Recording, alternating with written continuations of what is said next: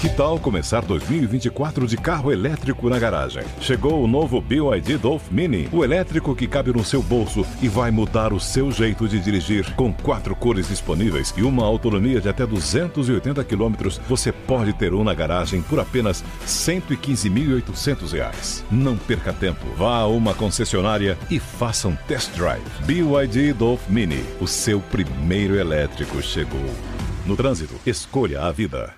Olá, amigos. Eu sou Alex Rufo e estaremos juntos nesses próximos 30 minutos aqui no Máquinas na Pan, o seu programa semanal sobre automóvel, automobilismo, com os principais lançamentos do mercado, tecnologia e, claro, as super máquinas. Lembrando que agora você também pode acompanhar todo o nosso programa em vídeo. Para isso, é só baixar o aplicativo do Panflix. Então se ajeita bem aí no cockpit, aperte os cintos, porque o Máquinas na Pan dessa semana está só começando.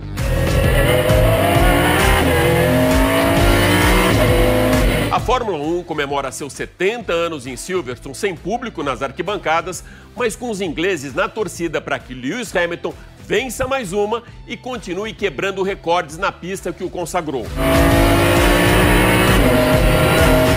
Wilson César escolhe as suas cidades favoritas no circo da Fórmula 1 e comenta as curiosidades sobre pilotos fora e dentro das pistas.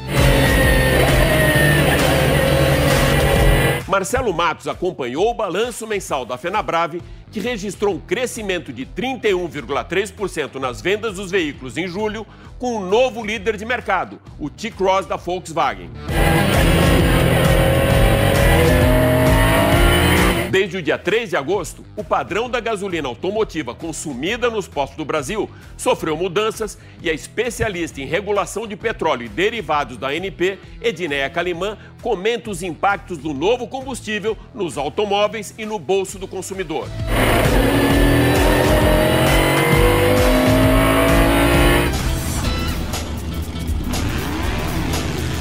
Máquinas da Pan. E para darmos a largada no programa dessa semana, o Máquinas na Pan convida você para testar junto com a gente um SUV que chega ao mercado para trazer mais praticidade e conforto no dia a dia do condutor. Acompanha comigo. A Jovem Pan vai mostrar para você o mais novo SUV da Ford.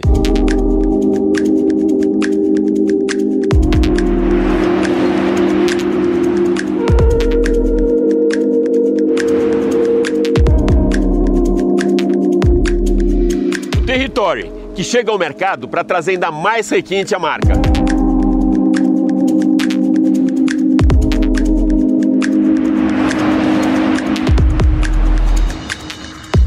A grade frontal é bem marcante e muito bem alinhada com o grupo ótico e no centro o logo da Ford que assina a força da marca. O design exterior é reforçado pela robustez do território, um SUV bem imponente mesmo.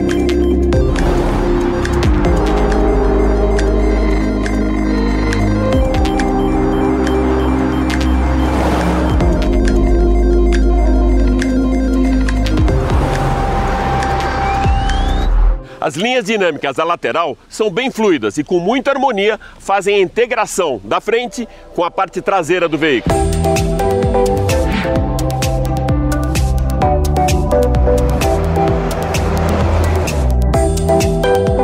Então agora eu vou convidar você para fazer o test drive do novo Territory junto comigo. Vamos lá?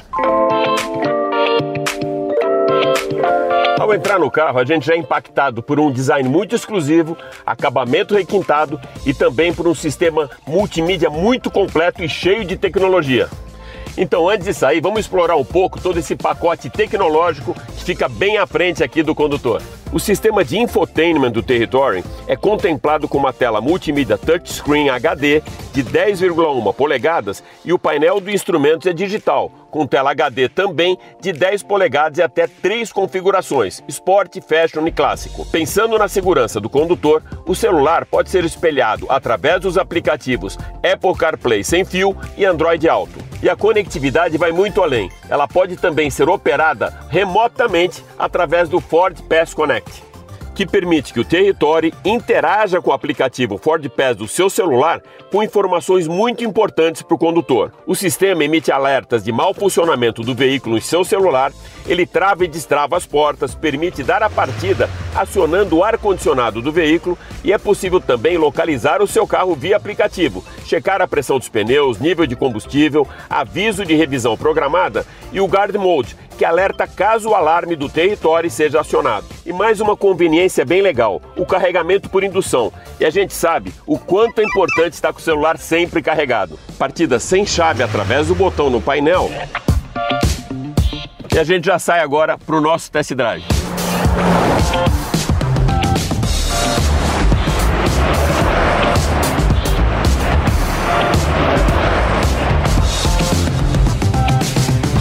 Espaço interno é muito bom e proporciona muito conforto tanto para o motorista como para todos os passageiros. É um dos maiores da categoria. No banco traseiro, mesmo que o motorista chegue o banco para trás, ainda sobra bastante espaço para os joelhos e para as pernas. E muito conveniente também os comandos no volante que deixam a condução muito segura e tudo muito à mão, inclusive as teclas que ficam logo abaixo da tela do sistema de multimídia.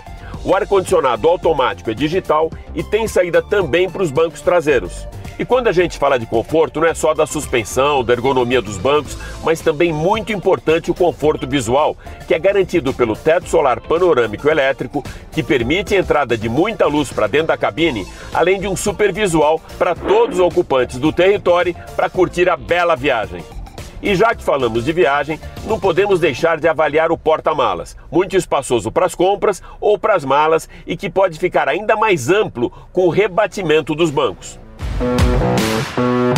O Territory foi concebido para um cliente exigente, sofisticado e que valoriza modernidade, elegância e novas tecnologias.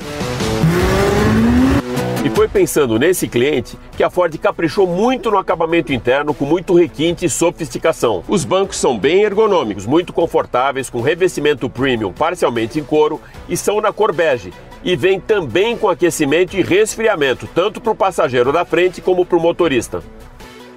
Existe aquela velha máxima do mercado que ladeira abaixo todo santo ajuda. Isso não é uma verdade na indústria automotiva, né?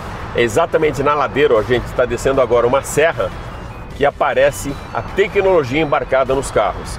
Eles têm que ter freio ABS, uma boa estabilidade, que a gente percebe aqui no território é que ele é, o comportamento dinâmico dele é muito bom, ele se encaixa muito bem para o condutor, ou seja, você tem uma, uma direção muito segura e com muita estabilidade. Então acho que hoje o mais importante da tecnologia embarcada é pró-segurança. E aqui eu me sinto muito seguro e podem ver, é uma, é uma estrada com muita curva, muita freada. Agora mesmo a gente vai passar uma lombada e depois da lombada também tem outro detalhe que é fácil reparar como na grande cidade, onde você toda hora para.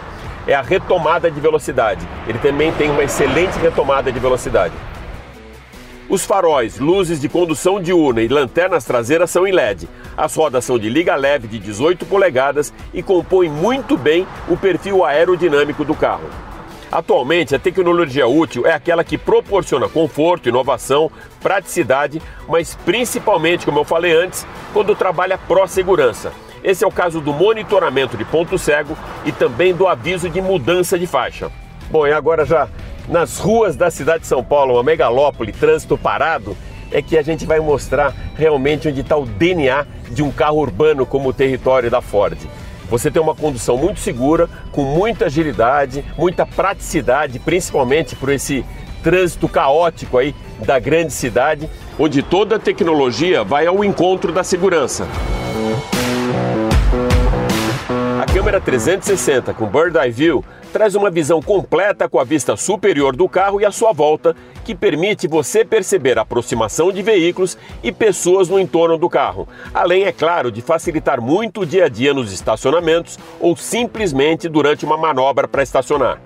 Mas um conforto com um sistema bem legal no trânsito pesado da cidade o piloto automático adaptativo com stop and go, que mantém uma distância pré-programada do veículo que vai à frente e mantém inclusive a mesma velocidade. O sistema de alerta de colisão e frenagem autônoma de emergência identifica uma provável colisão, emite o alerta e ajuda muito a evitar o acidente com a frenagem automática do veículo. E o sistema de estacionamento automático, que ajuda também a colocar o carro na vaga. O nosso test drive de hoje fica por aqui e você praticamente passou o dia inteiro comigo, do raiar do dia até o pôr do sol. E fica aí um lembrete: aproveite essa condição especial de pré-venda que a Ford tem para você do dia 7 ao dia 31 de agosto. Reserve já o seu território de forma antecipada. Confira as condições especiais no site da Ford. Belo carro, hein? Certamente o Territory chegou ao mercado para brigar forte por uma bela fatia do segmento que mais cresceu nos últimos anos, o de SUVs.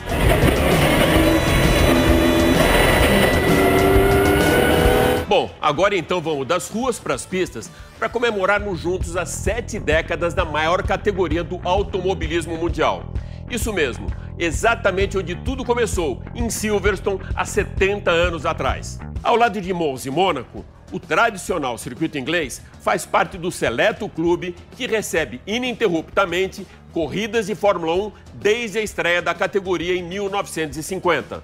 Silverstone é uma das pistas mais rápidas do calendário, com longas retas, curvas de alta, duas de baixa com freadas bem fortes e muitos pontos de ultrapassagem. Ainda assim, é um circuito muito seguro, moderno e extremamente seletivo.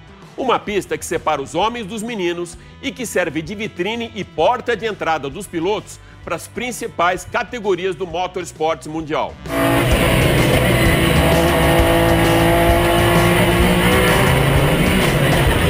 Os torcedores ingleses, as curvas Magot, Beckett e a reta do hangar são tão emblemáticas quanto o nome de Lewis Hamilton, que praticamente se confunde com o GP da Grã-Bretanha.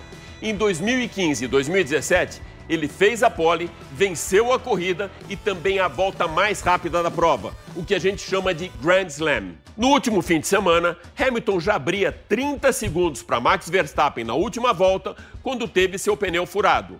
Ainda assim, venceu a corrida com apenas três pneus, levando seu carro para a bandeirada final na ponta dos dedos. E cruzou a linha de chegada com 5 segundos de vantagem para o jovem piloto holandês quatro provas na temporada, quatro vitórias da equipe da Flecha de Prata, ou então Pantera Negra, já que desde a primeira etapa na Áustria, a equipe Mercedes mudou a pintura dos seus carros como apoio ao movimento antirracismo Black Lives Matter.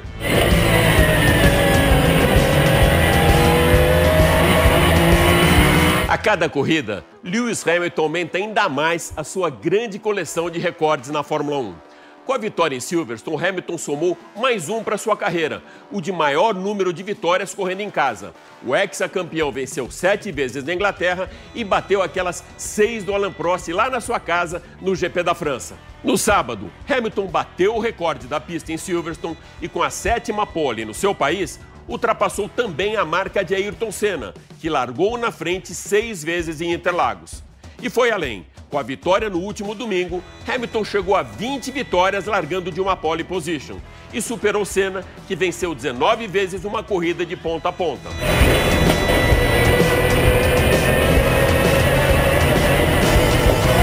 Depois da vitória no GP da Grã-Bretanha, fica muito claro que a equipe Mercedes dividiu o grid da categoria em dois pelotões: o da frente com Hamilton e Bottas e o segundo com os outros. Então, o que está acontecendo com as outras duas equipes de ponta? A conclusão é simples: a Red Bull tem acerto para algumas pistas, a Ferrari para outras e a Mercedes tem Lewis Hamilton.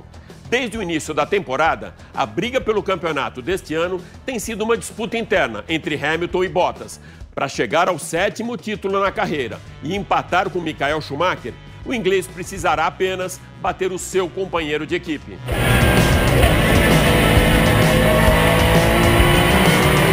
Nada é difícil para o maior colecionador de recordes na Fórmula 1. E já que o assunto agora é Fórmula 1, eu vou trazer para a linha de frente do nosso grid meu parceiraço Nilson César. Nilson, 70 anos de Fórmula 1 comemorados em Silverstone, que é aquela pista predileta dos pilotos, onde a gente já esteve muitas vezes por lá, meu amigo. E para você, Nilson, agora para a gente não falar só de corrida, existe alguma dessas cidades próxima dos circuitos que são as suas prediletas? E todas essas viagens, tudo isso que você já fez aí pelo mundo inteiro cobrindo a Fórmula 1, o que acrescentou na sua vida, meu amigo? Olha, meu caro Alex Rufo, eu não queria falar lugares específicos, não. Olha, tem Mônaco, que é sensacional, a corrida da Itália, que eu gostava demais, a corrida no Japão, a tipicidade da corrida do Japão, interessantíssima. Lugares incríveis, na Alemanha, prova na Alemanha. Nossa, Heidelberg, uma cidade que você conhece tão bem, tá, é, sabe o quanto é bonita Heidelberg e o quanto é gostoso aquele grande prêmio de Hockenheim, Hockenheim na Alemanha. Mas eu queria falar da importância para o jornalista fundamental. Para mim, na minha carreira, essas viagens foram fundamentais para o meu crescimento profissional. Eu tenho uma dívida de gratidão com o senhor Antônio Augusto Amaral de Carvalho gigantesca, exatamente porque me proporcionou conhecer o mundo, viajar o mundo, conversar com pessoas, culturas diferentes, povos diferentes. Isso para o jornalista não tem preço, independente do lugar. Nilson, já que entramos no assunto de bastidores da Fórmula 1, como que era a sua relação com os pilotos? Você tinha algum relacionamento mais próximo com algum deles? Alex, eu aprendi o seguinte: para que você se dê bem nesse meio de Fórmula 1, você tem que fazer o seguinte, em qualquer meio. Janos Lengel, lembra do Janos Lengel, meu caro Alex Fu? Você lembra bem, né? O Janos Lengel me ensinou o seguinte: quando você tiver um ídolo no esporte, na música, na política, na economia, a melhor coisa que você tem que fazer é manter a distância desse ídolo. Então, com os pilotos, Alex, a minha relação foi extremamente profissional. Eu ia lá, fazia a minha entrevista, né? mandava o material para São Paulo, para a emissora de rádio, para a Jovem Pan e mais nada. Eu nunca tive nenhum contato extra profissional com piloto nenhum. E olha, já estou aí há, há 42 anos de carreira, 38 deles da Jovem Pan, continuo procedendo assim. Nunca mais esqueço da lição do meu querido amigo Janos Lengel, que era suíço, é, era húngaro, desculpe, húngaro, naturalizado brasileiro, e o Janos me dizia o seguinte: quer preservar o ídolo? Fique longe do seu ídolo, distante. Então, as relações profissionais sempre eu tive, né, na entrevista, com educação, é, no contato com os pilotos, mas só isso, nada mais. O Ianos me ensinou, e eu faço isso no futebol também. Mantenho distância pessoal. A relação do jornalista com o cara, eu prefiro ter só profissional. E assim foi minha carreira toda, e continua sendo. Meu caro Alex. Voltando agora para as ruas da cidade e para o setor automotivo, a Fenabrab divulgou nessa semana os números do mercado e o Marcelo Matos traz agora mais informações aqui para o Máquinas na Pan. Marcelo, como que o mercado está reagindo nessa situação agora já durante a quarentena e com a reabertura das concessionárias? Olá, Alex Rufo e também olá os amigos e ouvintes aí, internautas do Máquinas na Pan. Houve uma reação, sim, com a reabertura das concessionárias, o mercado está crescendo. E há inclusive falta de produtos, Alex. Vamos conferir a matéria que fizemos aí para o Máquinas da Pan. As vendas de veículos aumentaram 31% em julho sobre o mês de junho. Foram comercializados 174 mil carros comerciais leves, caminhões e ônibus. Na comparação com julho de 2019, o volume é 28% inferior. O presidente da FenaBrave, a Federação das Concessionárias, Alarico Assunção Júnior, comemora a recuperação, mas lembra que no acumulado do ano a perda chega a 33% em relação a janeiro a julho do ano passado. A nossa previsão com todo o segundo semestre histórico melhor, e vamos dizer, o grave da pandemia tenha passado, nós ainda teremos 36% de decréscimo no setor para fechar o exercício de 2020 na distribuição de veículos. Mas há uma situação insólita. A Larico Assunção Júnior também destaca a falta de modelos no mercado. Com todo histórico nosso na distribuição, do setor automotivo, o segundo semestre, Marcelo, sempre foi mais positivo do que o primeiro. Porém, com esses números crescentes de volume, ainda que na base baixa, de maio para cá, junho e julho, a nossa crença é que se mantenha ou tenha um crescimento. Porém, a falta de produtos, por exemplo, na linha prêmio, independente da marca, nós temos falta de produto, até porque as fábricas estiveram paralisadas por mais de 60 dias, muitas estão desenvolvendo novos fornecedores e a questão de componentes importados basicamente vindo Estados Unidos, Alemanha, Coreia do Sul e Japão, os mercados estão em recuperação nesses países ou nesses continentes. Então, temos mais dificuldade nesses componentes importados para compor e produzir o veículo ou montar o veículo aqui no Brasil. Isso dificulta. No caso da moto também, como foi o caso do caminhão pelo grão, o aumento do delivery cresceu exponencialmente. As motos hoje estão fazendo a entrega do alimento,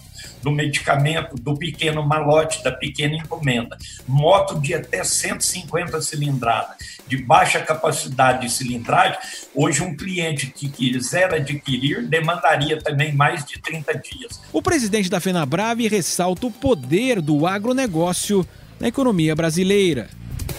O IBGE apresentou dados que indicam a alta de 8,7% na produção industrial em junho e 18% nos últimos 12 meses. As estimativas do PIB pararam de cair, mas um tombo de 5,5% será muito pesado ao país ao final de 2020. O setor automotivo era justamente um dos puxadores da indústria, a exemplo de 2019, e novamente responde agora para a atividade econômica do país. Desde o dia 3 de agosto, o padrão da gasolina automotiva consumida nos postos do Brasil sofreu mudanças que devem proporcionar maior performance para os veículos, melhor fiscalização contra todas aquelas adulterações e fraudes e também mais economia no bolso do consumidor. O Marcelo Matos, que acabou de trazer as novidades da indústria automotiva com os números da FenaBrave, me convidou para participar junto com ele de uma entrevista com Edneia Calimã, especialista em regulação de petróleo e derivados da ANP, que é a Agência Nacional de Petróleo, e com o programa que foi ao ar no jornal Jovem Pan. Eu separei aqui os principais destaques dessa entrevista, que tem como base a regulamentação 807-2020 com os novos combustíveis. A executiva da ANP já começa a nossa entrevista explicando os motivos que levaram a todas essas modificações nas especificações dos combustíveis. Vamos acompanhar. É, uma das, das motivações para essas mudanças foi justamente a gente acompanhar essa evolução da tecnologia dos motores, né? A gente conversou muito com vários setores nesse processo de mudança e um deles foi a EA, a Associação Brasileira de Engenharia Automotiva, né? Conversando com representantes de diversas montadoras e justamente é, discutindo essa questão da evolução dos motores, né? Que demandam então um combustível com melhor octanagem ROM, né? Que está mais apropriada para essa essas novas tecnologias de motores, além também das novas fases aí do Proconv, né, que definem limites mais rigorosos de emissão, de eficiência energética, né? Então tudo isso está alinhado com essa nova essa nova demanda do mercado.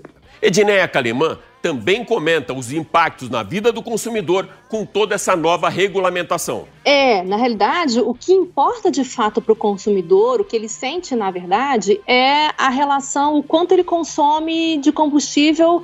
Uh, uh, o quanto aquele combustível rende no motor dele. Né? Então, o que vale para ele de fato é é, quanto ele gasta por quilômetro rodado. Né? E isso a gente espera que não vá mudar, porque com uma definição, essa definição agora de massa específica, um valor mínimo que está sendo exigido, né, a densidade, você garante um rendimento mínimo para esse combustível. Então, por mais que você tenha um possa vir a ter né, um pequeno aumento de custo, que a gente também não tem isso muito bem definido, se de fato vai aumentar, é, isso vai ser compensado pelo, pela melhoria no consumo. Então, no fim das contas, o saldo vai ser positivo, porque além de você ter maior rendimento, também existe a garantia né, de que o produto está mais adequado para melhorar o funcionamento do veículo. Então, ele ganha em performance, ele ganha em desempenho, em dirigibilidade, né? Então, tudo isso é sempre muito mais positivo para o motorista. Uma das grandes preocupações do consumidor, além do preço, é claro, é também a qualidade do combustível. O novo combustível chega também com um controle maior na fiscalização contra fraudes e adulterações. Ela facilita a ação da fiscalização porque a densidade é um parâmetro facilmente medido lá no posto revendedor. Então, quando o fiscal da ANP ele chega no posto para verificar a qualidade do combustível, ele já pode medir uh, imediatamente essa, esse valor da densidade. Então, isso facilita para que ele possa autuar o agente caso o produto esteja não conforme. A mesma coisa vale para o revendedor, né? O dono do posto, quando ele recebe o produto que vem da distribuidora, ele também pode facilmente fazer essa medição da densidade e avaliar se o parâmetro, se o combustível está ou não de acordo com a especificação. Isso inibe aquela comercialização de gasolina excessivamente leve, a adição de uh, frações leves de nafta na gasolina, né? Que podem é, causar prejuízo ao veículo, aumentar consumo, causar algum tipo de dano. Então, a gente espera que essa, essa nova especificação ela facilite tanto a ação da fiscalização como o próprio controle que o uh, posto revendedor pode fazer do produto quando ele recebe uh, esse produto vindo da distribuidora. A Edneia também explica que a mudança que aconteceu no dia 13 de agosto vem de um longo planejamento que teve início há dois anos. É, a gente já vinha estudando é, a necessidade dessa mudança já há algum tempo, né? Há quase dois anos, a gente, nós levantamos os dados da, da, dos produtos que eram comercializados no país. É, a ANP ela faz é, diariamente, ela coleta amostras em postos revendedores para o nosso programa de monitoramento da qualidade do combustível, né? Tanto a, o laboratório da agência aqui em Brasília, quanto vários laboratórios contratados pela ANP fazem isso. E a gente, ao longo dos últimos anos, começou a perceber que existia uma parte da gasolina sendo comercializada que tinha um perfil mais leve, que então gerava esse aumento de consumo que era percebido por muitos usuários que muitas vezes ligavam para a agência reclamando, né? Ah, eu abasteci meu veículo e tive um consumo muito eh, elevado, né? Diferente do normal, e a gente começou a avaliar esse, essa qualidade do combustível e percebeu que então havia uma discrepância entre uma parcela do combustível que estava sendo é, comercializado. E vimos então a necessidade de padronizar justamente a massa específica, porque era um parâmetro que não era definido, né? Nós não tínhamos um limite definido, apenas os produtores, distribuidores tinham que reportar o valor, mas não havia a necessidade de atendimento de um valor mínimo. Você já deve ter ouvido falar daquelas famosas batidas de pino do motor, que na verdade não passa de uma detonação precoce do combustível. Um dos pilares dessa mudança é que o limite da octanagem vai trazer maior performance e também acabar com toda essa indesejável batida de pino. Porque a octanagem justamente é isso, é a medida da resistência que o combustível tem à detonação, né? Para que não haja detonação precoce. Né? Então, com, antes a gente apenas estabelecia é, limite para a octanagem MON né, e para o IAD indiretamente isso uh, mais ou menos limitava o valor de ROM, mas não havia, não necessariamente, né, já que o IAD é uma média aritmética do, do MOM e o ROM, mas a gente não conseguia exatamente definir um mínimo para o ROM, apenas limitando o MOM e IAD. E a gente sabe que o ROM ele representa muito mais o que acontece com os motores mais modernos, né? Então nós vimos a necessidade de mudar então a forma como nós estamos avaliando a octanagem e agora passando a controlar a característica ROM. Edneia Calimã também explica que a quantidade de etanol no combustível não será alterada. A quantidade de etanol na gasolina ela não vai mudar. Né? Nós temos na gasolina C, que é a gasolina comercializada no posto revendedor, nós temos 27% de etanol para a gasolina comum, né? tanto a comum como a aditivada, e 25% para a gasolina premium, que é uma gasolina de maior octanagem. Né? Então, aí entrando já na diferença com relação à octanagem. A gasolina comum, ela tem uma exigência de octanagem mínima de 92 ROM a, a partir de hoje, e a partir de 1 de janeiro de 2022 a exigência mínima é, passa a 93. Para a gasolina premium, a octanagem ROM mínima é de 97 que ela justamente ela é destinada a motor, a veículos que têm motores já com uma tecnologia diferenciada, que demandam um combustível com maior resistência à detonação. Então é importante que o motorista, né, o usuário, verifique no, manu no seu manual de instrução do veículo qual é o tipo de gasolina que aquele veículo demanda, porque a gente sabe que o uso de uma gasolina premium com maior octanagem em um motor que não tem preparo, que não foi projetado para operar com maior é, taxa de compressão ou exigindo maior octanagem não traz benefício, né? Então é importante que o usuário verifique o manual de instrução do seu veículo para saber qual é o tipo de gasolina que é mais apropriada para ser utilizado. É isso aí. O Máquinas na Pan dessa semana fica por aqui e relembrando você que agora dá para acompanhar toda a nossa programação também em vídeo pelo Panflix. Então, super obrigado pela sua audiência e até a próxima. Valeu! Máquinas da Pan.